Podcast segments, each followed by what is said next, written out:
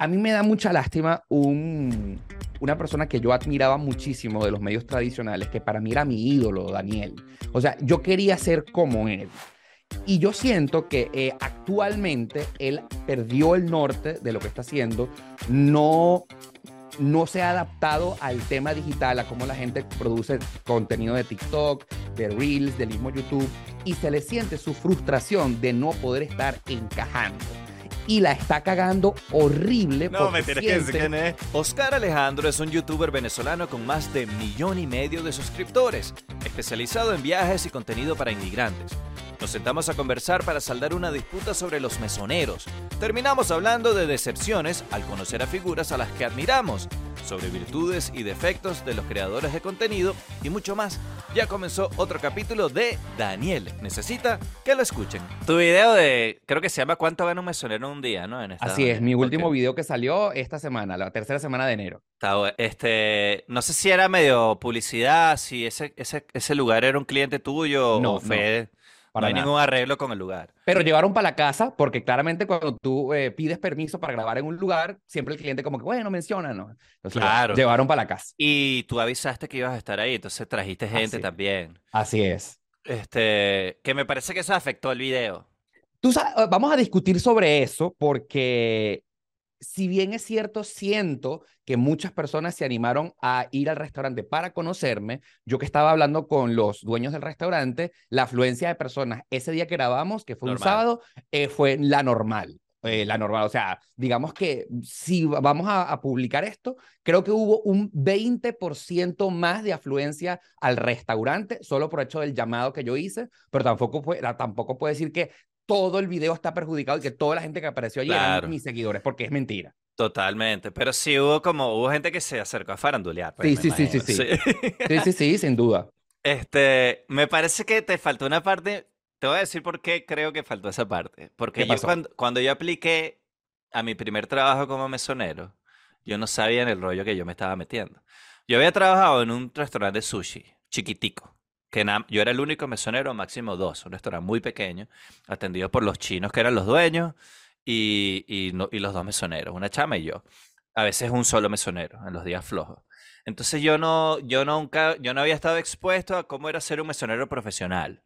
Luego este, cuando fui aprendiendo, que me di cuenta que podía vivir de eso, yo todavía en ese momento estaba intentando, estaba haciendo CNN en español, estaba haciendo teatro en el microteatro, estaba todavía intentando entrar en el tema de, de la farándula mayamera. Y me había buscado ese trabajo en el sushi para practicar inglés y me di cuenta que podía ganar.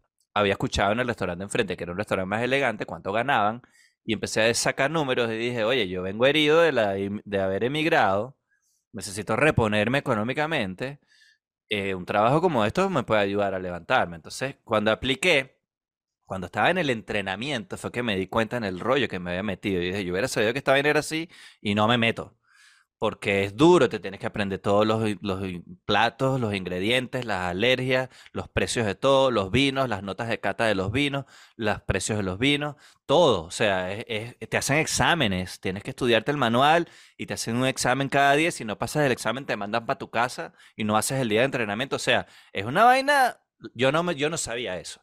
Si esto no puede ser para principiantes, pues. Yo no sé, bueno, sí, pero tienes que pasar por un entrenamiento que es duro, es fastidioso. O sea, no es pasear perros, pues. No, es, pasear perros. No es pasear perros. Totalmente. Y tienes que estudiar, yo odio estudiar. este, y aprenderte vainas de memoria, el, todo el menú, toda la vaina. Porque si alguien, por ejemplo, alguien que es alérgico al gluten, tú tienes que saber todos los platos, qué ingredientes, todos los ingredientes, porque de repente hay algo que aparentemente no tiene gluten, pero tiene caldo de pollo, y el caldo de pollo casi siempre tiene gluten. ¿Sabes? Hay vainas que uno tiene que saber. Este, y entonces, eh, eh, a mí me parece que a tu video le falta un poquito, porque la gente no el mesonero no llega directo a trabajar, a servir las mesas. El mesonero llega a preparar el restaurante para abrir.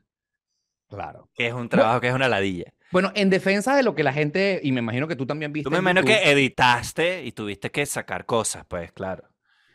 Claro, lo que saqué son las conversaciones que no importaban, ¿no? Eh, eh, la idea de lo que yo hago, en esencia, en YouTube, porque no es la primera vez que me meto a un trabajo para revisar cuánto eh, y cómo es y cuánto se gana, es que la gente tenga una somera idea por encima, sin entrar en profundidades de cuánto tú puedes llegar a ganar en determinado oficio para saber si vale la pena. Ya yo lo he hecho anteriormente en Uber y Lyft, en Postmates, en Uber Eats, como para probar la aplicación, para darle una idea a la gente de que si vale la pena tener ese trabajo cuando tú llegas como inmigrante o no. Evidentemente, después me di cuenta, Daniel, después de editado, que cuando yo llegué a las conclusiones del video, no incluí el tema de los taxes, que es importantísimo. Yo te lo, iba a decir. lo que pasa es que eso varía dependiendo de cada empleo, de cada empresa. Por ejemplo, si de cada estado.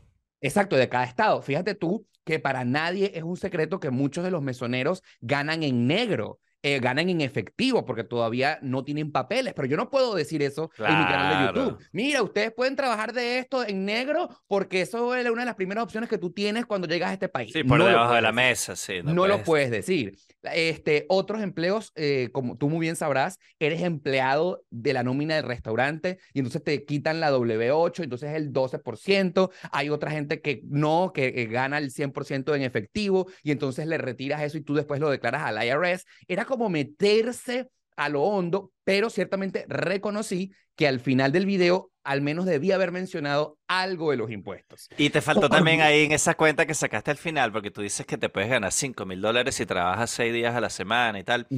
Y te faltó que, primero, el sueldo mínimo que tú dices ahí creo que está incorrecto, porque... En Florida. Sí, pero es que los mesoneros no ganan el mismo sueldo mínimo. Si tu trabajo es por propina, es menos el sueldo mínimo. Creo que en Florida ahorita está en 5 o 6. Este, Pero, por ejemplo, ese restaurante donde yo hice el experimento respeta que el sueldo mínimo es a 8 la hora y les pagan eso. Entonces, claro, es un ah. universo tan amplio. Claro, cada restaurante cambia. Así es, y yo sí lo dije al principio del video, cada restaurante es como un universo, nadie se parece al otro. Entonces, claro, yo he escuchado de que te pagan 5 la hora, pero en ese en particular te pagan 8. Porque es legal, es legal eh, para los empleos que reciben propina pagar menos del sueldo mínimo. Entonces hay muchos restaurantes que lo hacen. Y lo otro que te faltó, no sé si ahí en ese sitio lo hacen. Ojo, tampoco quiero que esto, esto se convierta en yo corrigiéndote y diciéndote no, no, cómo no, tú tienes pero me encanta, me encanta, me encanta, me estás enseñando. Este, y hay un pote que va para la gente que limpia, para la gente que, que creo que te descuenta. No sé si en ese sitio al que tú fuiste, pero en la mayoría de los restaurantes hay un pote que a ti te quitan un porcentaje de tus ventas que va para ese pote, que es para la gente que no recibe propinas. A veces le salpica hasta la cocina, pero normalmente no es para la cocina, pero sí para la anfitriona, para el que limpia las mesas, para el que lleva los platos. ¿Sabes? Hay como hay un grupo de gente que recibe del pote de todos los mesoneros. Todos los mesoneros aportan a ese pote, que eso también te baja lo que tú ganas. Por supuesto, pero fíjate tú, Daniel, y yo quiero que esta vaina la pongamos interesante, porque Vamos a ponerla. Eh, al final del video, yo digo que en promedio tú te puedes ganar 208 dólares el día de trabajo. Que me pareció demasiado para el tipo de negocio. ahí es donde yo quiero llegar, ahí es donde yo quiero llegar. Fíjate tú, ¿qué opinas tú? Porque a mí muchísimas personas que trabajan como meseros en Estados Unidos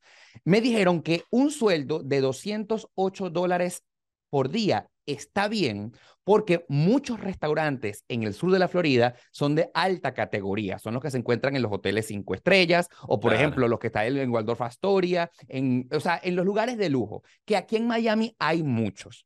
Y ojo, hay gente que se mete hasta 500 dólares diarios. Entonces cuando yo estaba... te puede meter hasta mil. Diarios. Sí. Correcto. Entonces, claro. Depende de dónde trabajes establecer un promedio es bastante difícil, pero lo que sí me dijeron que ganarse 208 dólares diarios, claro, quitándole lo de los impuestos, es algo promedio real. Y que entonces, pero es que en ese restaurante donde fuiste, eh, eh, mucha gente fue por ti. Pero pana, o sea, realmente tú sí te puedes ganar 208 dólares diarios en Estados Unidos, al menos en Miami, si trabajas de mesero, incluyendo lo que ganas por hora y las propinas. Sí, pues, pero yo, esos números tuyos yo creo que están malos, chamo, porque... ¿Pero por qué? Yo creo que en, en una cafetería como esa, porque era casi una cafetería. Exacto, ellos tenían el servicio de brunch este, viernes, sábado y domingo. Exacto, este, pero venden waffles, cinnamon rolls, cafecito, dulcito. E, en ese restaurante se están como reinventando y tienen la parte de pastelería y cafetería y están comenzando a incluir el tema de los almuerzos y cenas. Ok, este, yo, a mí no me cuadran esos números, chamo. Hay, algo, hay algo que te faltó ahí que no estoy, no tengo claro qué es, pero creo que tiene que ver con los taxes y tiene que ver con lo que te digo del tip share, que es el pote. Ok, entonces, eh, ya que estamos aprovechando esta oportunidad para desglosar lo que hicimos, ¿cuánto en realidad puede ser el promedio de lo que gana un mesero diariamente en Estados Unidos? Te lo puedo comparar. Ese sitio donde tú fuiste se puede parecer en volumen de trabajo y en el, en, el monto de las cuentas al sushi donde yo trabajé. Ok. Mi primer trabajo como mesonero, que era un restaurante muy pequeño y las cuentas, una cuenta de una parejita podía ser 60 dólares, ¿sabes? Ok. Que es más o menos las cuentas que tú estabas manejando ahí, 40, 50, 60, ¿verdad? Sí, no, y fíjate tú, para mi experimento no me quise ir a un restaurante de lujo porque entonces decirle a la gente que tú como mesero en Estados Unidos te puedes ganar 500 dólares de diarios también es una mentira. O sea, es por, irse por el medio de arriba. Pero es que en el restaurante de lujo te puedes ganar en un día 500 como al día siguiente te puedes ganar 60. Claro, porque no fue nadie. O sea, es un día muerto, un lunes en la, el almuerzo, por ejemplo. Exacto. Entonces, quise irme por un restaurante que si tuviste el video de 10 mesas, era pequeño, con que éramos cuatro meseros nada más, es pequeño, es un restaurante, no quiero decir la palabra humilde porque era otra cosa. Pequeño, sencillo. Sencillo, sencillo, para darle una idea a la gente, porque mi propósito en mi canal de YouTube es darle una idea. O sea, por ejemplo. Te lo puedo comparar con el sushi, que yo creo que se puede comparar en volumen y tamaño al que tú fuiste. Eh, yo, si un día hacía, pasaba los 100 dólares, ese día, berro, ganamos. Qué bien me fue. Este, y era un sushi local al que le iba bien. O sea, no era un restaurante muerto, pero las cuentas son muy pequeñas, la gente no toma licor, que normalmente cuando la gente toma licor sube la cuenta considerablemente. O sea, hay muchos elementos que influyen en cuánto puedes ganar tú. Este, pero yo lo comparo con ese al que tú fuiste al sushi y yo digo, oye, este pana, 200 dólares me suena demasiado. Mira, pero fíjate tú. Ok, Daniel, me quiero ir por debajito. Porque seguramente muchas personas que nos están viendo en este momento están, por ejemplo, en países como los nuestros, como Venezuela, en donde tú muy bien sabes cuánto gana un venezolano, y están sacando cuentas en este instante. Yo voy a agarrar mi calculadora para que saquemos eh, un promedio de un día malo siendo mesero en Estados Unidos. A ver, un día malo para ti son 60 dólares, ¿verdad? Un día mal, eh, sí, 60 este fue mal. 60 más. Fue muy flojo, fue flojo. Vamos a irnos por debajo, vamos a irnos por debajo. 60 dólares diarios por 6, porque vamos a trabajar de lunes a sábado, eso me da un total de 360 dólares, ¿verdad? Multiplicamos por 4. Ahí tienes como 1300. 1440 dólares. Que si bien es cierto, con esto tú no vives en Estados Unidos, tienes que irte a vivir a un pueblo eh, donde no pagues mucha renta y las cosas sean baratas. O vivir con alguien, tener unos roommates y tal. Exacto. Ok, mira, me gustó. Vamos a ponerte que tú tienes a tu pareja y tu, tu pareja es mesero, ¿verdad? Entre los dos hacen 3.000. Entre los dos. Entonces, por dos, 2.280, porque ese es lo que la gente saca la cuenta en nuestros países. Redondealo en 3.000. 3.000, 3.000, 3.000. Tú vives acá en Estados Unidos y vives con pareja con 3.000 dólares. Y ese, eso es lo que yo pretendo, gracias a mis videos de YouTube abrirle la mente a la gente que en nuestros países a lo mejor no la está pasando tan bien y quiere saber la realidad de, por ejemplo, Estados Unidos, que es una referencia para los inmigrantes, en saber si yo me quedo en Venezuela o me voy para Estados Unidos. Y sin duda alguna, si tú le dices a la gente, inclusive partiendo desde esta conversación, que estamos claros que nos estamos yendo por debajito, si tú te vienes 60 a 60 dólares diarios los puedes hacer en cualquier restaurancito chiquito, fácil. y todavía las cuentas dan y todavía las cuentas dan. Entonces, sí, entonces este, ese es al final el propósito de mi video, darle luz a la gente, porque si tú a lo mejor eh, estás, vuelvo y repito, para hablarle a nuestra audiencia venezolana dentro de nuestro país. Verga, Daniel, yo he ido recientemente a Venezuela eh, ahí hay personas que creen que están ganando 160 dólares y piensan que es un sueldazo. A mí eso me parte el corazón. Me parte el corazón. Lo que pasa es que todo es relativo, chamo. Depende de dónde tú estás y cuál es tu situación. Y sí, yo, yo la verdad, el trabajo de mesonero también no es para todo el mundo. Entonces yo creo que también eh, que me gustó esa vuelta que le acabas de dar de irnos por debajo para que la gente lo tenga claro. Claro, claro. Pero también tienes que tomar en cuenta a los que están viendo esto y todos están pensando. Sí, sí, sí. Este es un trabajo duro, físicamente duro. Yo hubiera sabido, ahorita yo caí como en el círculo vicioso de que ya estoy ahí y, y, con esto vivo y pago mis cuentas y además es un trabajo que tú puedes hacer donde sea. Si yo me acabo de mudar a otro estado y en menos de una semana tenía trabajo porque mesoneros buscan en todos lados. Entonces, si tú desarrollas la capacidad de trabajar en este oficio, puedes vivir, e irte a cualquier lado del país y vas a tener trabajo. Eso es una parte buena de ser mesonero. Pero tienes que estar mentalizado que es un trabajo físicamente agotador. Y que tienes que estar de pie, por ejemplo, todo el día. Parados, yo he trabajado en lugares donde a veces he pasado 12 horas sin sentarme ni un segundo. Entonces, yo por lo menos ya yo tengo, yo no soy un chamito. Los pies me duelen. Yo tengo los pies además súper defectuosos. Entonces, yo no puedo estar parado tanto tiempo. Me duelen los pies que al día siguiente me cuesta caminar. O sea, te empieza a pegar en la espalda. Tienes que estar en condiciones, tienes que mantenerte en forma, porque si no la espalda te la destruyes, las piernas, las rodillas. O sea, es, y mentalmente es agotador porque tienes que lidiar con clientes todo el día. Que me, por tu vida me parece que te fue bien ese día, la gente no, no, no te tocaron clientes necios. No. Pero siempre sales, siempre hay un necio por ahí. Este, y eso te va agotando mentalmente de estar lidiando con gente antipática, con gente pesada o con compañeros de trabajo que es difícil trabajar con ellos. Es un desgaste mental. Yo por lo menos que antes trabajaba eh, doble turnos, este, yo prefería meter de repente dos o tres doble turnos en una semana y tener los otros días libres. Este, ah, dejé de hacerlo por los pies y porque hay un después que tú tienes siete horas y te tocan dos clientes pesados en un día que te amargan el día ya a la séptima, octava hora tú quieres matar a alguien. Entonces, esos son factores que eh, los que se lo están pensando, piénsenlo bien, si ustedes están hechos para eso. Por lo menos hay gente que hace Lyft y Uber y le encanta. Yo lo traté y no me gustó, no me, no me gustó. O sea, cada, depende de tu personalidad, de cómo tú eres. Ahora, pero este, este, es un ping y pong, Daniel. Este es un ping y pong. Claro. me estás hablando de la parte dura de ser mesero. Pero ahora yo te hago una pregunta. ¿Cuánto tiempo tienes haciendo este oficio acá en Estados Unidos?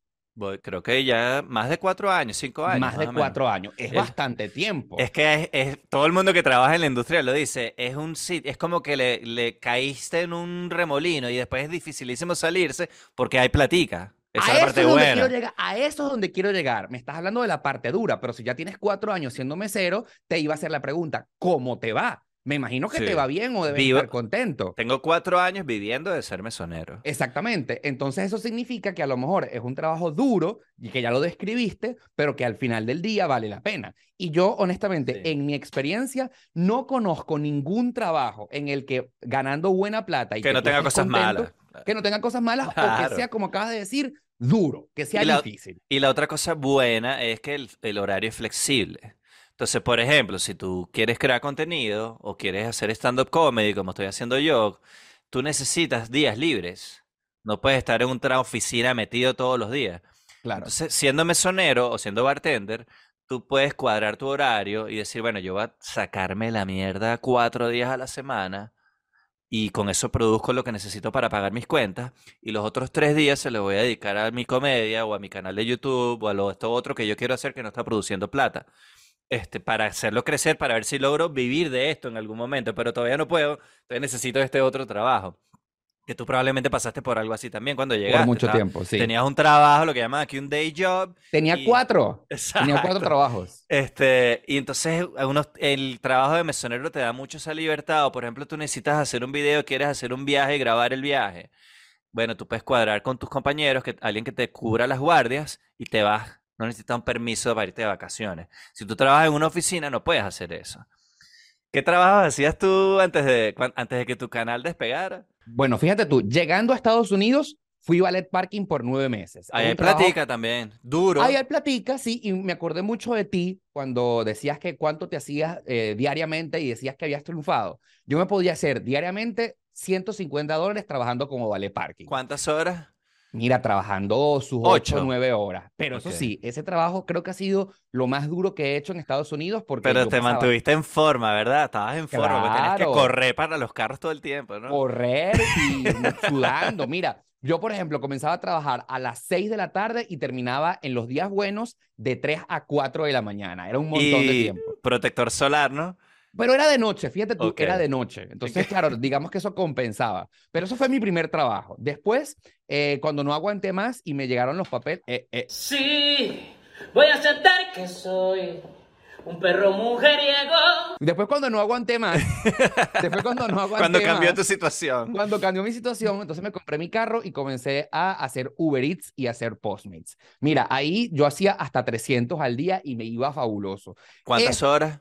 Mira, me hacía mis ocho o mis nueve horas trabajando. O sea, las mismas horas que vale, pero producía pero el detrás del doble. carro. Claro, y fíjate tú que cuando llegas como inmigrante y de repente te empiezas a hacer de 200 a 300 dólares diarios, te vuelves loco porque tú no habías visto plata nunca y empiezas a decir triunfé. Chamo, cuando yo me gané mis primeros 100 como mesonero, yo sentía que me estaba convirtiendo en millonario. Claro. Y resulta claro. que después entendí que eso, eso te, se lo gana cualquier mesonero en cualquier restaurante chimbo.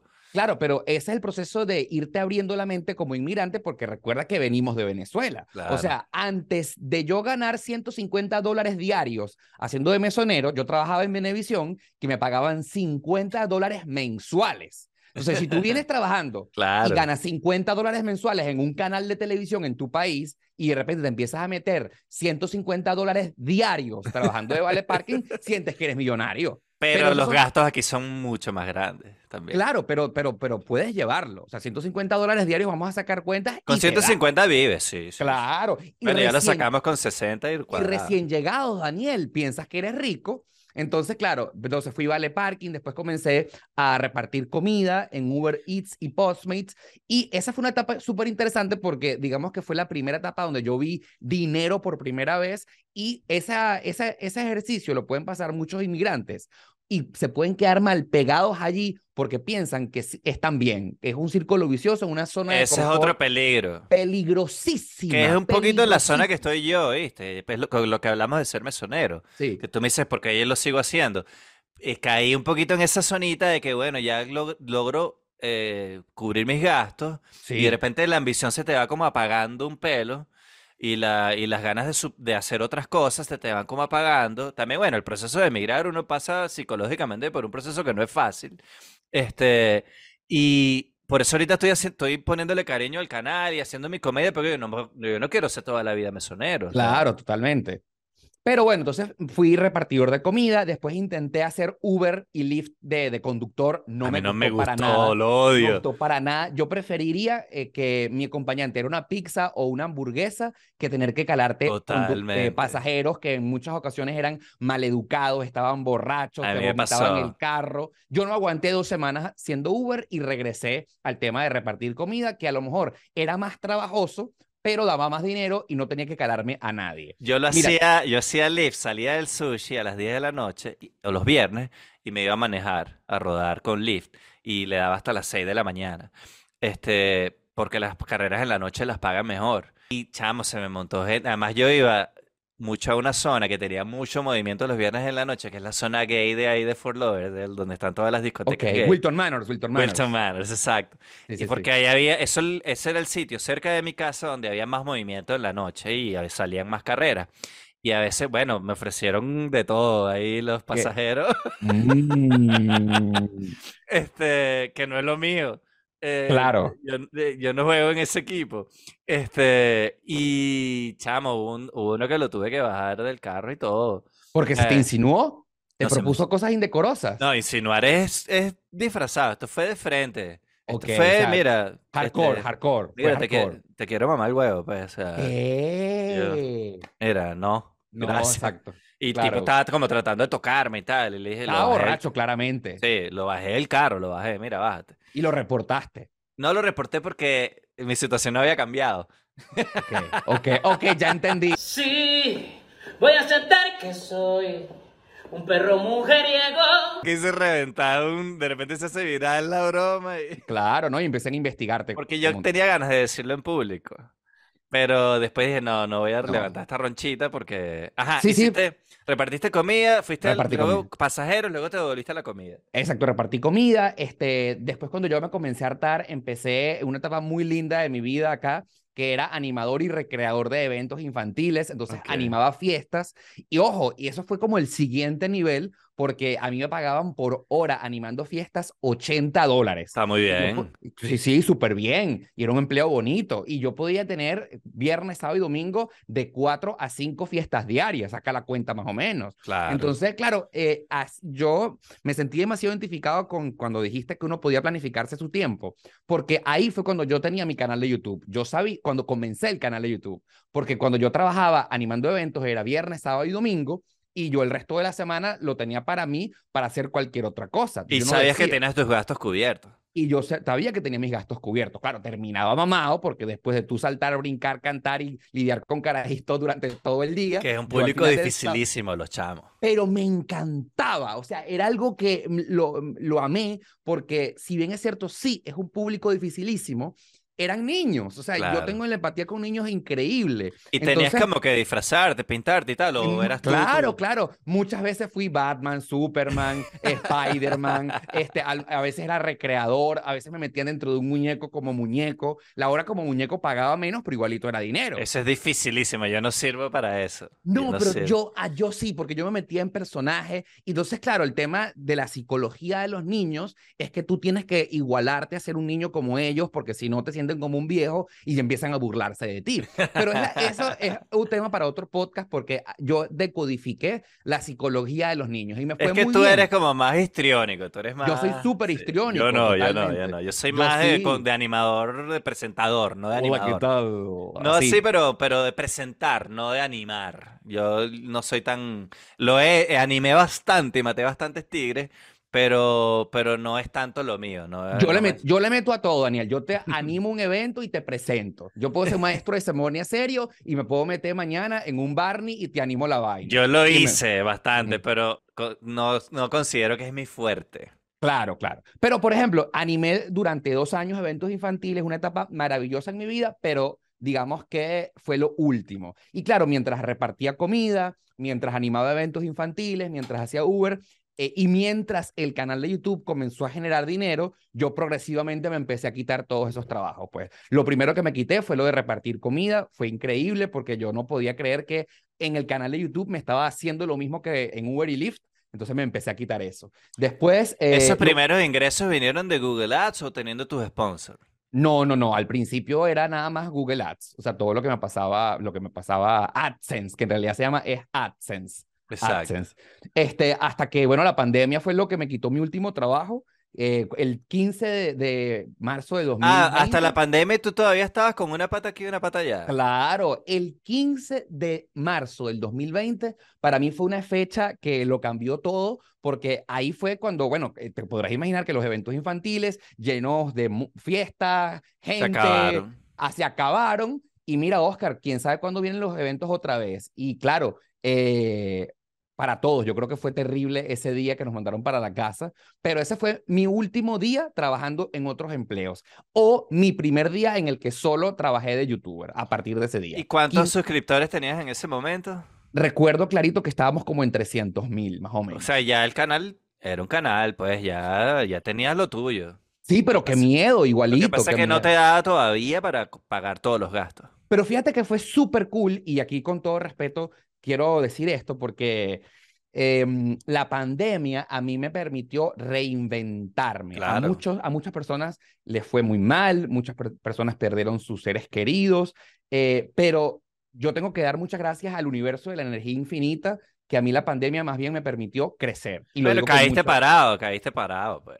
Porque, o sea, yo, por ejemplo, Daniel, yo me estaba metiendo para la pandemia, antes de la pandemia, 1500 mensual solamente por el canal de YouTube. Y entonces eh, nos cierran a todos, nos mandan para la casa y bueno, la pregunta es, ¿y qué vamos a hacer? Y un gran amigo me dice, Oscar, ¿cómo que qué vas a hacer? Si con lo que ya tú estás haciendo, estás haciendo uno a la semana, a dos a la semana. Ahora tienes todo el tiempo que tú necesitas para ti en vez de un video, dos a la semana. Y dos más dos son cuatro. Si haciendo un video a la semana te metes 1500 semanal, haciendo dos a la semana te vas a meter 3000. Sí, o 2500 o algo, ¿sabes? Pero, pero las matemáticas fueron así, literal. Y bueno, también, también esos primeros meses llegaba el chequecito ese que, que lo ayudaba a uno a mantenerse a flote. Pues. Claro, el cheque de Trump. ¿Cuánto es que, ya, se me acordó. De nuestro comandante Trump.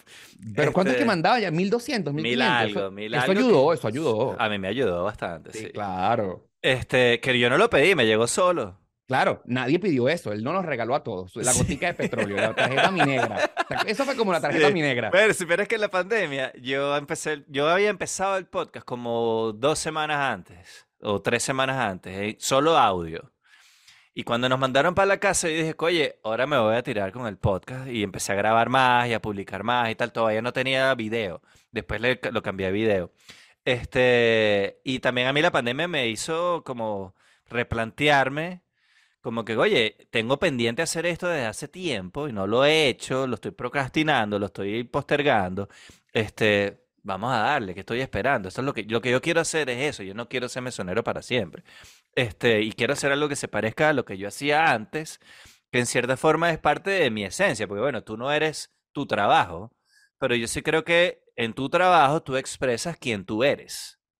Entonces yo quería hacer algo que se pareciera más a mí, aunque el ser mesonero se parece bastante al trabajo en televisión y en radio y en, en, un escenario, porque tú eres, básicamente tú estás actuando ahí para, la, para las mesas.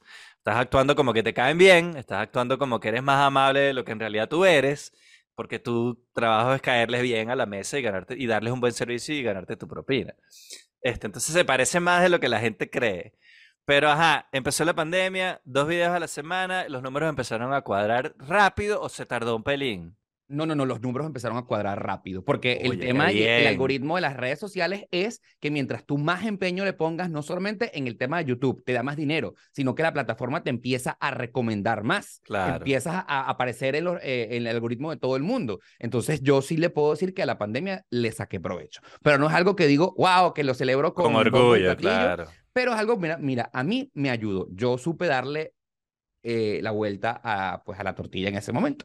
Claro. y... ojo, y esta conversación te voy a decir que, que me la estoy disfrutando muchísimo porque tú para mí eras referencia cuando yo vivía en Venezuela de todas las cosas que yo quería lograr. Porque, por ejemplo, sí, sí, no, en serio, es, esto... Qué pena. No, no, no, absolutamente no. Espero que tenga mejores referencias ahora. No, pero era referencia de las cosas que yo quería lograr. Porque, por ejemplo, cuando este chiquitín trabajaba en la Mega 95.7 FM de Valencia, tú tenías tu programa en las mañanas en la Mega 107, que no era a nivel nacional, pero se escuchaba solo en Caracas y yo podía escuchar, porque en la señal interna de la Mega, yo, pues, cuando estaba produciendo, ponía la señal de Caracas y te escuchaba. Coño, Daniel Martínez.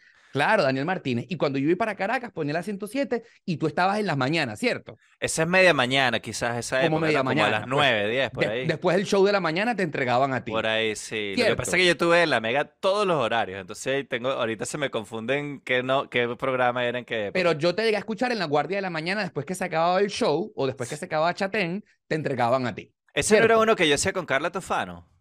Eh, probablemente, probablemente. ¿Tenía compañera o estaba yo solo? Pero más allá de, no recuerdo precisamente, pero tú estabas en la Mega.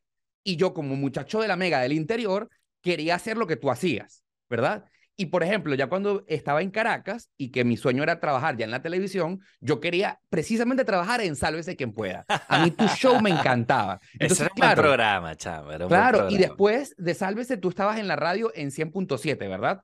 En, sí, claro. ¿Cómo es que se llamaba 100.7 en, se, llamó, ese momento? se llamó Ben, era originalmente la radio del Ateneo, pero cuando yo entré era Ben FM. Correcto, yo te escuchaba que Ben pues cambió el nombre.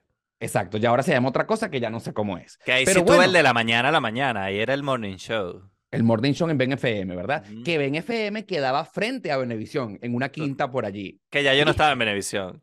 Pero igual tú tenías que ir para la colina. Sí, enfrente, total. Yo sé quién tú eres, yo sé quién tú eres, muy bien. Entonces, claro, por eso te decía que de verdad que me hace muy feliz que tú en este momento quieras volver a lo que tanto te hizo feliz y que sí es parte de tu esencia, porque para todas las personas que te conocemos eres referencia. Y me salió un verso sin mucho esfuerzo. Chamo, pero te llegó el depósito que te hice entonces, ¿no? Porque toda esta cosa buena que estás diciendo.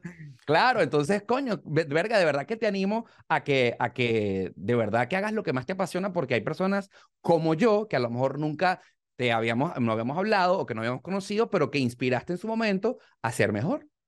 Chamo, gracias. Te, te voy a decir que, aunque tú no lo creas, eso que tú me estás diciendo me motiva burda, porque tú que haces contenido sabes lo, lo, frustrante que puede ser a veces que tú le pones cariño a un contenido y de repente no funciona como tú creías que iba a funcionar o como tú esperas y tus expectativas es difícil llenarlas y tal. Y cuando te consigues con alguien que dice, oye, no, mire, yo sí quiero que tú lo hagas porque yo quiero ver qué es lo que traes, uno, claro. se, uno se motiva más, ¿no?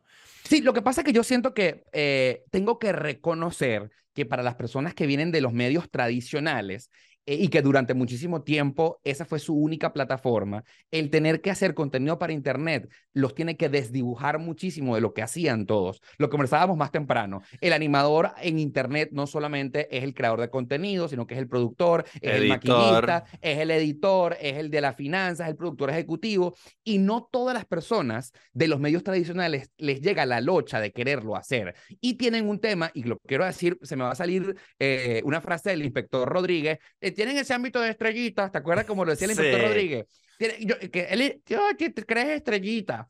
Y en el sentido de que, ay, yo no voy a editar, ay, yo no voy a musicalizar, ay, yo no me voy a maquillar. Y entonces, cayendo en ese estereotipo, no terminan haciendo nada y se quedan en el aparato cuando lamentable o afortunadamente, ahorita todo lo que está mandando es lo digital. Totalmente. O hacen una mamarrachada confiando en que, que yo soy una figura y la gente le va a gustar cualquier vaina que yo haga. Tú, sabes que yo, y en este momento no voy a decir nombre, pero yo quiero animar a que los que nos están viendo em, lo comenten aquí en la parte de abajo del video de que están eh, escuchando. A mí me da mucha lástima un, una persona que yo admiraba muchísimo de los medios tradicionales, que para mí era mi ídolo, Daniel. O sea, yo quería ser como él. Y yo siento que eh, actualmente él perdió el norte de lo que está haciendo, no, no se ha adaptado al tema digital, a cómo la gente produce contenido de TikTok, de Reels, del mismo YouTube, y se le siente su frustración de no poder estar encajando. Y la está cagando horrible. No, me tienes que. No, no, no, no. Después cuando pagamos la conversación... Dame una pista. Eh, no, no te la voy a dar porque es que lo que voy a decir ya es demasiado. Vamos a hacer algo. Eh, vamos, vamos a decirlo en el Patreon. Lo vamos a decir en el Patreon. Estás disfrutando de la versión gratis de este contenido. Si quieres apoyarme para que puedas seguirlo haciendo y disfrutar de versiones extendidas y material exclusivo, te invito a que te sumes a mi Patreon. Desde 2 dólares mensuales puedes ayudarme a que este proyecto sea viable. El link está en la descripción. Si no puedes sumarte al Patreon, no pasa nada. Suscríbete, disfrútalo, dale like y compártelo, que así también me ayudas. Gracias. Pero eh, yo te voy a decir algo, o sea, él está produciendo contenido actualmente para las redes y la está cagando horrible haciéndote, haciendo chistes que tienen muy poca empatía con la situación actual. Él escríbeme, escríbeme un mensaje, yo no voy a decir el nombre, pero escríbeme quién es para ver si yo tengo una opinión. Ok, a ver, tienes una opinión. Voy a, a ver, sí, para poder saber de qué me estás hablando, pues. Entonces, coño, de verdad que yo no lo he querido opinar ah, públicamente. Eh, yo no lo he querido opinar en Twitter por respeto a lo que yo sentía por él, porque genuinamente lo admiraba mucho. Yo creo que lo sigo admirando porque yo de tantas veces que lo seguí en la radio y en la televisión, cuando me lo he encontrado acá en Miami en persona, de verdad que le doy la mano y le tengo muchísimo afecto, pero me encantaría decirle, pana, ¿qué está pasando contigo? Que a lo mejor fuiste en algún momento una superestrella en nuestro país y que eh, la actualidad de cómo se consume contenido es completamente distinta y tú estás produciendo o pensando que todavía estás en los 90 o en los 2000 cuando ya tus chistes actualmente no funcionan y claramente la gente te lo dice porque te quema en Twitter, te quema en Instagram, te quema en YouTube, ah, no has pegado nada de lo que has hecho en televisión y pana, es momento de replantearse lo que estás haciendo, porque tienes cero empatía con la situación actual. Entonces, Pero claro, sí, te, voy a decir mi opinión con respecto a él. También lo admiro mucho, lo respeto muchísimo. Este, él abrió mucho el camino para para, para mucha como gente. yo y para gente claro. Este, pero tampoco entiendo el hate que le tienen, porque una cosa es que a ti no te gusta el contenido de alguien no lo consuma, no pasa nada, no, tiene, no es obligatorio consumirlo. Pero también le tienen como una campañita de hate, que yo no sé si son bots, yo no sé si es natural, es orgánica o es... No, yo creo que es orgánica. ¿Y sabes por qué creo que es orgánica? Porque lo que yo he visto de él es poco empático con la situación. O sea, él cree que eh, opinando sobre determinada cosa que sucedió, por ejemplo, el mismo universo, eh, o lo de la muerte de la reina Isabel, lo que dice da risa, pana, no, mejor quédate callado porque lo que tú vas a decir, si no es más bonito que el silencio, entonces no lo digas. Y cree, o sea, sé empático, Daniel. Yo creo que una de las palabras más bonitas del castellano es justamente la que estoy diciendo, empatía. Estoy de acuerdo, yo estoy bastante de acuerdo contigo. Creo que no le está funcionando lo que está haciendo. Aunque sí, él sí tiene su público que todavía lo sigue y va para sus shows y tal. o sea, no, es que nadie consume su contenido y a nadie le gusta. Él tiene su gente que todavía lo sigue. No, no es el, no está en el nivel que él estaba antes o que él llegó a estar. Pero, pero tiene su gente, por lo menos. Probablemente su canal y sus cosas le va mejor que lo que yo hago, por ejemplo. Bueno, pero lo que sí te puedo decir es que lo pongo como ejemplo y coméntalo aquí en la parte de abajo si ya sabes de quién estoy hablando, porque el gran error, y no quiero decir error, de todas las estrellas de los medios tradicionales de antes es no saberse adaptar. y no, entender el cambio. No entender el cambio, te quedas mal pegado, la gente cambió, la manera de cómo se consume el, el, contenido es otra, y si tú no te desdibujas, porque no solamente tienes que cambiar, tienes que desdibujarte de lo que algún día fuiste y tratar de entender cómo funciona el asunto hoy en día. Y ese no es un proceso nada fácil, chaval. Nada, porque te nada, a decir, para alguien que no pasó por el éxito, es mucho más fácil arrancar de cero varias veces. Por ejemplo, vamos a suponer que tú, este, eso, te metiste a Uber Eats y no te fue bien. Bueno, me voy a meter a Vale Parking y no me fue bien. Bueno, me voy a meter, voy a echarle pichón a mi canal de YouTube. Coño, ahora sí te fue bien. Por aquí es. Para ti, ese proceso es un poquito más fácil. Imagínate a alguien que estuvo en la cima y ahora tiene que ver, ahora para dónde cojo. ¿Qué es, ¿Cuál va a ser el próximo? Psicológicamente es un proceso muy difícil asumir, mira, ya yo no soy el rey del mambo, ahora tengo que competir con un pocotón de gente que está arrancando desde cero. Uy. Este, ¿Entiendes? Pero, pero, ojo, tú acabas de dar una frase que me encanta y me duele a la vez, porque si tú fuiste el rey del mambo, tener que decirte a ti mismo y tener que asumir, ya no, lo soy. O sea, es como cuando a, a Buzz Lightyear le dicen, eres un juguete. Eres un muñeco. Eres un juguete. Marico, qué horrible. O sea, vas a volando tú. ¿Para dónde vas sí, tú? Sí, chico. Rolo juguete. Eso debe ser el mismo sentimiento. y debe ser muy rudo. Pero eh, es como cuando tú tienes una pareja que no te quiere y tienes que tener dignidad y decir, mira, pana, hasta aquí. Sí, asumí tu, y asumí tu divorcio y vamos para adelante y voy a estar solo y después si me consigo a alguien más, me conseguiré a alguien más. Pero eso no es, es un proceso que tarda años, eso no pasa de la noche a la mañana, eso es un proceso donde uno va entendiendo una parte del mundo que uno no conocía y también tiene que ver con la edad. O sea, y tú a los 40 años no piensas igual que a los 30, a los 50, a los 60. Entonces mientras más viejo te haces, más difícil se hace adaptarse, porque tú vienes haciendo las cosas de una manera. Yo, por lo menos, a mí me, me ayudó mucho psicológicamente que yo vi siempre la televisión como una vaina fugaz. O sea, yo nunca esperé que Sálvese quien pueda iba a durar seis años. Ok. Yo pensaba que iba a durar uno o dos. Entonces mi actitud siempre fue, yo voy a sacarle provecho a esto que está pasando ahorita, porque esto se va a acabar pronto. Entonces yo nunca me estacioné en esto es lo que yo voy a hacer para siempre. Porque la televisión no funciona así.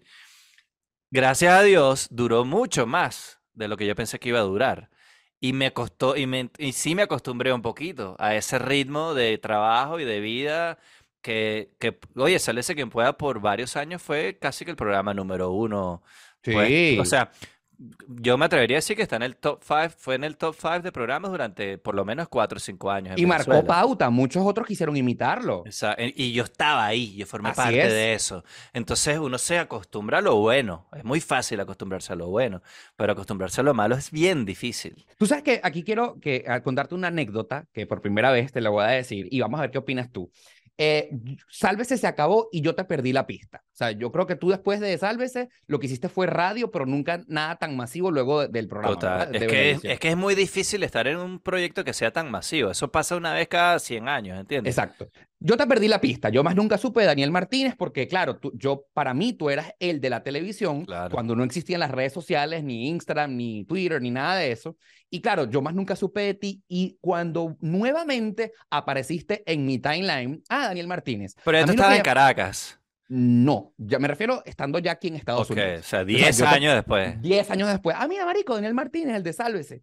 Y me acuerdo que lo primero que leí de ti en Twitter que ya hablábamos que Twitter es nuestra red social favorita, tú dijiste como con mucho orgullo, soy mesero en Estados Unidos. Entonces, claro, el primer impacto para mí, verga, qué bolas. O sea, un carajo que llegó tan lejos diciendo con orgullo que es, mesero.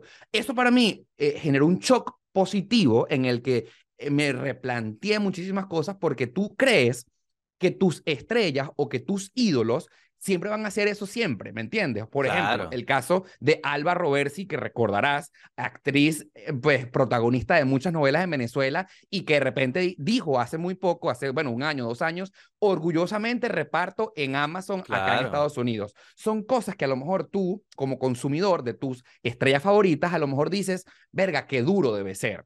Chama, es que a mí me pasó, y volviendo al tema con el que empezamos, este, la gente ve, cuando yo llegué a Miami o a Florida, yo veía, me, yo hacía teatro en el Doral, donde estaban todos los venezolanos y tal, y yo veía a toda la gente de la farándula, actores que yo admiraba, actrices, animadores. Eduardo Serrano, por ejemplo, que se Eduardo, Eduardo Serrano estaba en el container de al lado mío haciendo microteatro. Claro, te lo digo porque es un caso de la vida real. Bueno, es que él es, container con, Yo estaba haciendo una obra de microteatro y él estaba en el container de al lado literalmente. Sí. Y yo, una de las cosas que me sirvió a mí mucho para entender el para que me cayera la locha, fue eso. Yo decía, ¿qué voy a estar yo quejándome si aquí al lado tengo a Eduardo, a Eduardo Serrano, que ese tipo fue el rey del mamo en los 70, en los 80? Así es. Un actor internacional, una figura internacional. ¿no? ídolo en España. No un huevón como yo que pegó un programa de farándula dentro de Venezuela, ¿entiendes?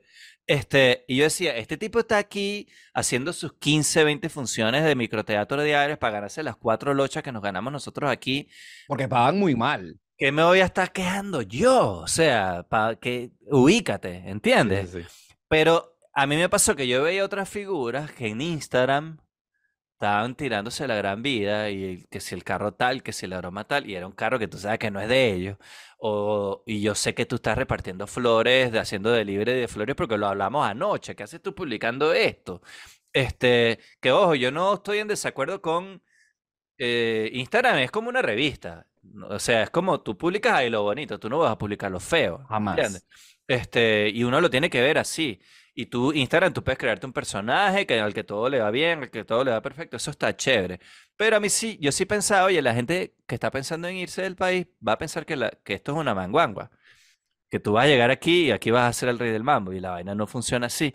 Entonces yo había pasado varios años sin publicar mucho porque yo no tenía que publicar porque yo estaba trabajando de mesonero. ¿De qué vas a publicar? Hoy vendí tres hamburguesas, ¿sabes? yo no tenía contenido que publicar.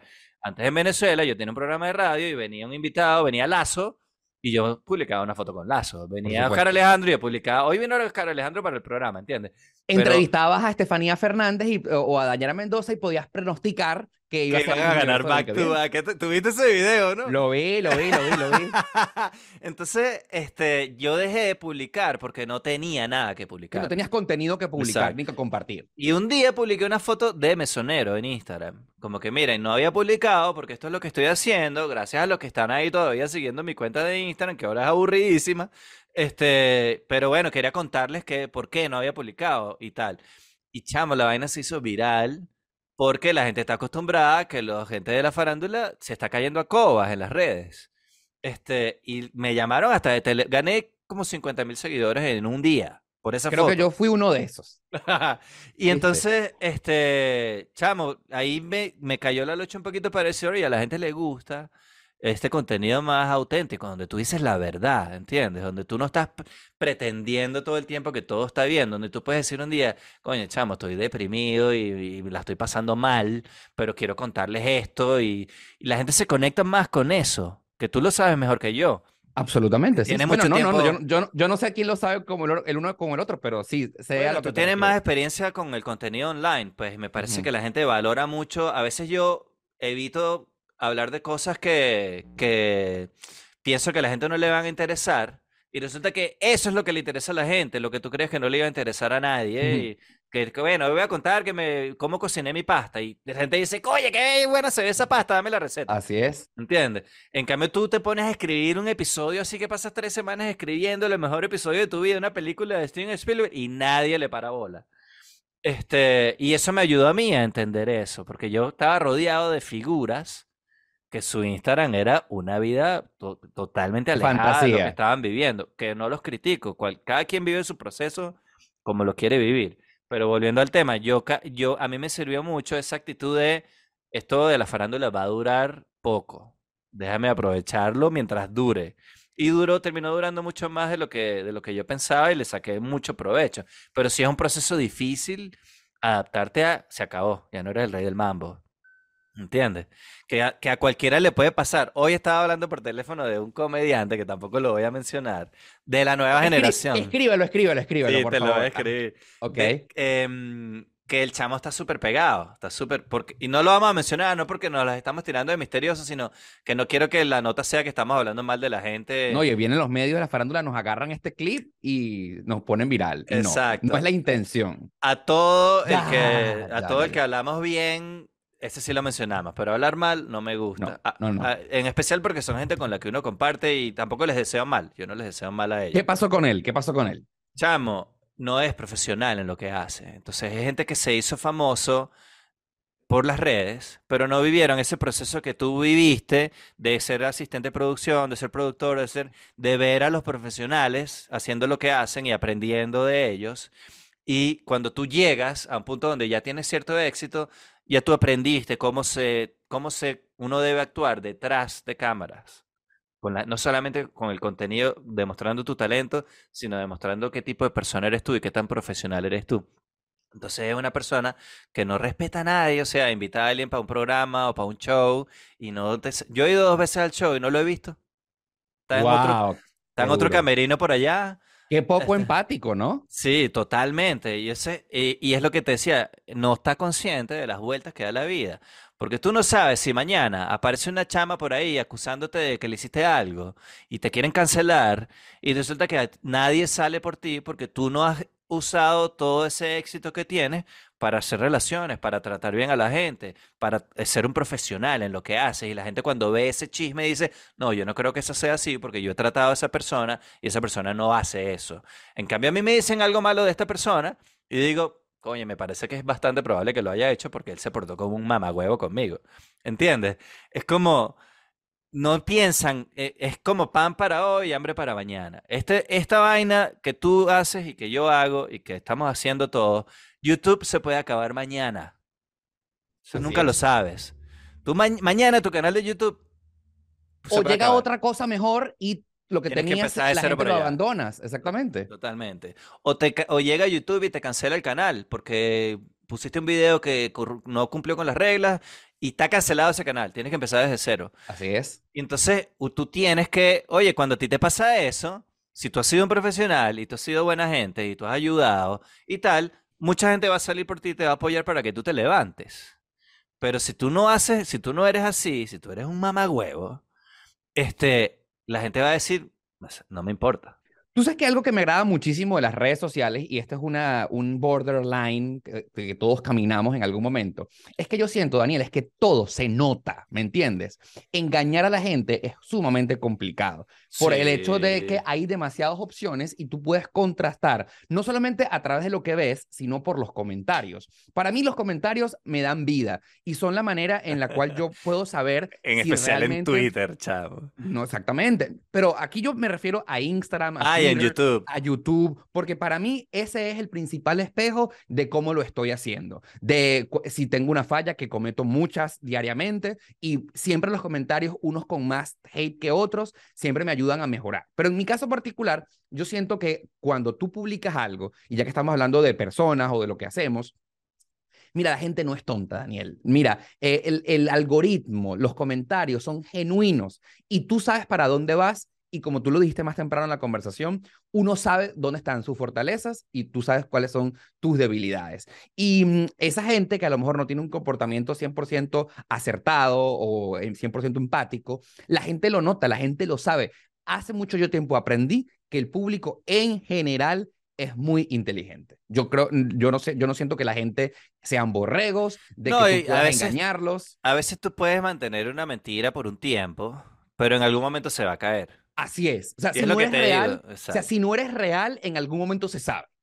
Totalmente, es lo que te digo con este personaje, que pudiera pasar algo así, no se lo estoy deseando tampoco, No, no, pero, no. Pero pudiera pasar que sale a la luz algo que tú hiciste y a nadie le va a extrañar porque mucha gente te vio comportándote de esa manera. Entonces nadie te va a apoyar, nadie te va a defender y al final de cuentas en este medio tú dependes de la audiencia y de tus compañeros. Así es. Me imagino que tú tienes relaciones con muchos youtubers y muchos influencers y tal y entre ustedes se apoyan y todo el rollo y tal y si le pasa algo a uno, oye, si tú te llevas bien y tú es como un equipo, pues a todo que a ti te vaya bien no quiere decir que a mí me va a ir mal. Hay audiencia para todo. Entonces, si yo te puedo ayudar a ti en algo, te ayudo. Y yo estoy seguro que tú también, si me puedes echar una mano a mí, la vas a echar. Entonces, es entender eh, que además eso no solamente este trabajo, cómo funciona la vida. Tú no puedes ser un mamagüevo con la gente. Tú tienes que tratar de llevarte bien con la, con la mayor cantidad de gente posible. Porque tú no puedes llegar a donde vas solo. Necesitas apoyo de alguien. No sé, yo lo veo. Que, que, no, que no es fácil porque tú no le puedes caer bien a todo el mundo y tratarle y tratar de hacerlo también puede ser un error. ah, bueno, tampoco estoy diciendo eso. Tampoco estoy diciendo que, que gastes toda tu energía en caerle bien a todo el mundo. No. Estoy hablando de ser una buena persona. Así es. Ser un buen profesional. Le vas a caer mal a alguien, no me importa, no te caí bien a ti, está bien, no tienes que ver mi video, no tienes que ser mi amigo, no pasó nada. Este, pero no puedes ir maltratando a la gente o portándote de una manera que no es profesional. Pues si ya tú creciste a un nivel en el que estás en las grandes ligas, entiende que parte de estar en las grandes ligas es el comportamiento que tú tienes fuera de cámara o, o, fuera del escenario. Y mucha gente de tu generación no entiende eso. Quizás tú lo entiendes porque tú pasaste por ese proceso de producción en un canal, que no todo el mundo pasó por ahí. Que por cierto, es lo que yo siento que le está pasando a Bad Bunny recientemente, que actualmente es el ídolo de esta generación, pero últimamente se han destapado algunas actitudes del pana que ponen mucho que desear de su conducta. Por ejemplo, lo de lanzarle el celular a la fanática que lo quiso saludar. Por cierto, recientemente ha ido a la mayoría de las apariciones públicas en las que ha estado, por ejemplo, en un juego de los Lakers el día de ayer. En estos días fue a repartir juguetes de Navidad en Puerto Rico y se pone capuchas para que nadie se tome fotos con él o la gente no lo vea. Que al final es peor, que al final es peor porque eh, llamas más la atención, llamas menos la atención. Si tú te pones, muestras tu cara, te tomas las fotos que te vas a tomar y sigue. Pero, pero cuando tú estás como ocultando la vaina y unos guardaespaldas, todo el mundo voltea a ver qué es lo que está pasando, llama, no funciona. Si eso es lo que tú quieres lograr, no funciona. Yo siento que funciona para llamar la atención de mala manera, poner, porque pone en tela de juicio quién eres en realidad. Entonces, oye, yo, por ejemplo, a mí que me gusta la música de Bad Bunny, yo comencé a pensar recientemente que el tipo es una mala persona. Y sabes qué chimbo que a lo mejor a ti te guste a alguien porque lo admiras, porque genuinamente te gusta su trabajo, porque conectas con él a través de lo digital y empiezas a ver ciertas actitudes del pana donde te empiezas a decepcionar. Pero ahí pasan dos cosas, me parece. Primero, él está en un nivel de fama. De la estratosfera. que vuelve loco a cualquier persona. Eso no es fácil de manejar. Cualquiera se vuelve loco en ese nivel. y todos los artistas pasan, todos los artistas grandes pasan por ahí y después bajan. Los, los buenos bajan y hay otros que se estrellan. O sea, bajan, que, que, digo que aterrizan a un nivel más humano y entienden más y por eso duran tantos años en esa carrera. Porque ese nivel al que va Bad Bunny, o el tipo cambia o se va a terminar tirando de un edificio.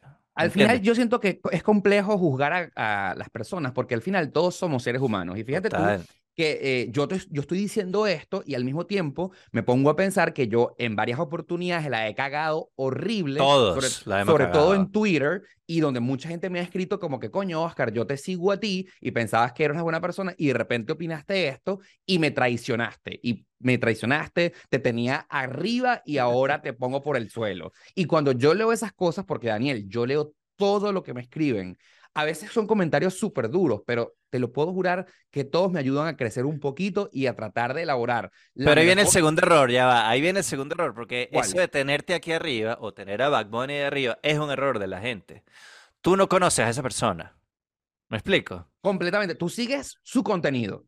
Tú, tú conoces lo que esa persona publica, lo que esa persona quiere que tú sepas de ella. Su producto. Exactamente. Tú estás consumiendo un producto, Correcto. Pero no es a nivel personal la relación, aunque a veces lo parezca, pero no lo es. Entonces uno como público tiene que entender, yo, por ejemplo, hay podcasts que yo escucho, que yo me siento como que yo soy pana de esa gente. Claro. Entonces a veces les tuiteo, digo, coño, no me respondió el tweet. En realidad yo para esa persona no existo. Coño, qué bueno que yo escucho su tweet y somos uno se siente como que uno es pana. Y yo, yo, me yo que entiendo porque estaba en los dos lados, digo, Mira, qué huevón soy yo esperando que esta jeva me responda el tweet si yo no existo para ella, ¿entiendes? como hay otros que sí te lo responden. Sí. Entonces uno como audiencia tiene que entender, o sea, la relación no es lo que tú estás pensando. Tú escuchas su música y eres tú eres un fan. Es distinto a ser un amigo o tener una relación personal con alguien. Y Bad Bunny ha pasado por un, un, un ciclo de qué bolas, la que ordinaria su música, que no sé qué broma. El tipo fue pegando, fue pegando, fue pegando, fue pegando. Ahora el tipo es un vanguardista, se pinta las uñas y mira cómo se viste, es un feminista, no sé qué va. Después de ser un misógeno hace cinco años, ¿no? Este, que el tipo está a la vanguardia, está creando, está rompiendo, hay un antes y un después gracias a Bad Bunny. Y ahorita ya pasó esa etapa y ahorita está en la etapa de, oye, qué mamá huevo porque le tiró la del teléfono a la chama, que tipo no se quiere tomar la foto con este y con la otra. El tipo está pasando por un proceso personal que todo el mundo está siendo testigo. Es como la película esa de Truman Show, que la gente, que la gente, todo el mundo lo conocía él, pero él no sabía que toda esa gente existía ni lo conocían. Es así. Entonces, eh, no hay que. Por, eh, a mí me da risa que la gente endiosaba a Bad Bunny. Para mí es un tipo. A mí no me gusta su música, pero tampoco soy de los que piensa que bolas esa música. No me gusta y ya, no la consumo, punto. No voy a andar criticándolo ni haciéndole la. Ni, ni criticando a la gente que lo escucha. Pero tampoco me lo pongo como que el tipo es un genio y es un dios. Que igual me pasa con Kanye West, que todo el mundo, hay unos seguidores de Kanye West que piensan que el tipo es, para mí, no me llega su música y el tipo me parece que, está, que tiene problemas de salud mental que deberían internarlo para que no se termine de volver loco. Lo que pasa es que tenemos que asumir, eh, Daniel, como seres humanos, nuestro mayor error, que es el tema de amar demasiado, porque nos encanta endiosar no solamente a nuestros ídolos, sino que también a las personas que tenemos alrededor. A mí me ha pasado, de verdad, que yo también amo, admiro, genero una conexión con esa persona que sigo digitalmente y yo he llegado a la conclusión, y aquí, atención, sube el volumen a este podcast, porque la opinión que voy a, emitir para mí es muy importante. Yo he llegado a la conclusión de que no quiero conocer a mis ídolos. No quiero conocer a la gente que yo sigo en redes sociales o internet. Ah, quiero quedarme con la imagen de lo que ellos quieren presentarme a través de su producto. Yo bueno, yo en ciertos casos sí, en ciertos casos no. Mira, fíjate tú. A mí sí me gusta conocerlos, que además tuve la oportunidad de conocer a muchos por mi trabajo. Sí. Tuve la oportunidad de conocer a mucha gente a la que yo admiraba. Y sí me gusta que pase porque, ¿sabes qué? Esta persona yo pensaba que era buena persona y no lo es. Ya no, ya no pienso, lo, ya no me siento igual con respecto a esa persona. No, no, yo no en cambio esta otra, En cambio esta otra, oye, que de pinga que lo conocí. El tipo es más de pinga de lo que yo pensaba. No, a ver, eh, eh, atención con lo que estoy diciendo en este momento, porque yo no estoy eh, queriendo expresar que no conozcas a tu artista favorito. Tú quieres mantener la magia, tú quieres mantener la magia. Pero, porque ya va, estoy consciente de lo que estoy opinando es complejo y es difícil. Porque, por ejemplo, si yo sigo a un cantante y para mí pongo sus canciones en su carro, es inevitable que yo quiera encontrarme con esa persona en algún momento en vivo y darle un abrazo y un beso, porque somos así, porque somos seres humanos, porque nos encanta amar. Pero que en mi humilde experiencia quiero expresar que mejor cada vez que yo he querido conocer a mis artistas favoritos eh, y los tengo la oportunidad de conocerlos en persona, me he llevado más decepciones que aciertos. Me pasó la semana pasada en Madrid. no el nombre. no, no lo voy a decir. vamos a decirlo en Patreon en Patreon. Aquí termina la versión gratis de este episodio. Si quieres disfrutarlo completo, tener acceso a material exclusivo y apoyarme para continuar con el proyecto, te invito a que te sumes a mi Patreon. A partir de 2 dólares mensuales puedes ayudarme un montón. El link está en la descripción.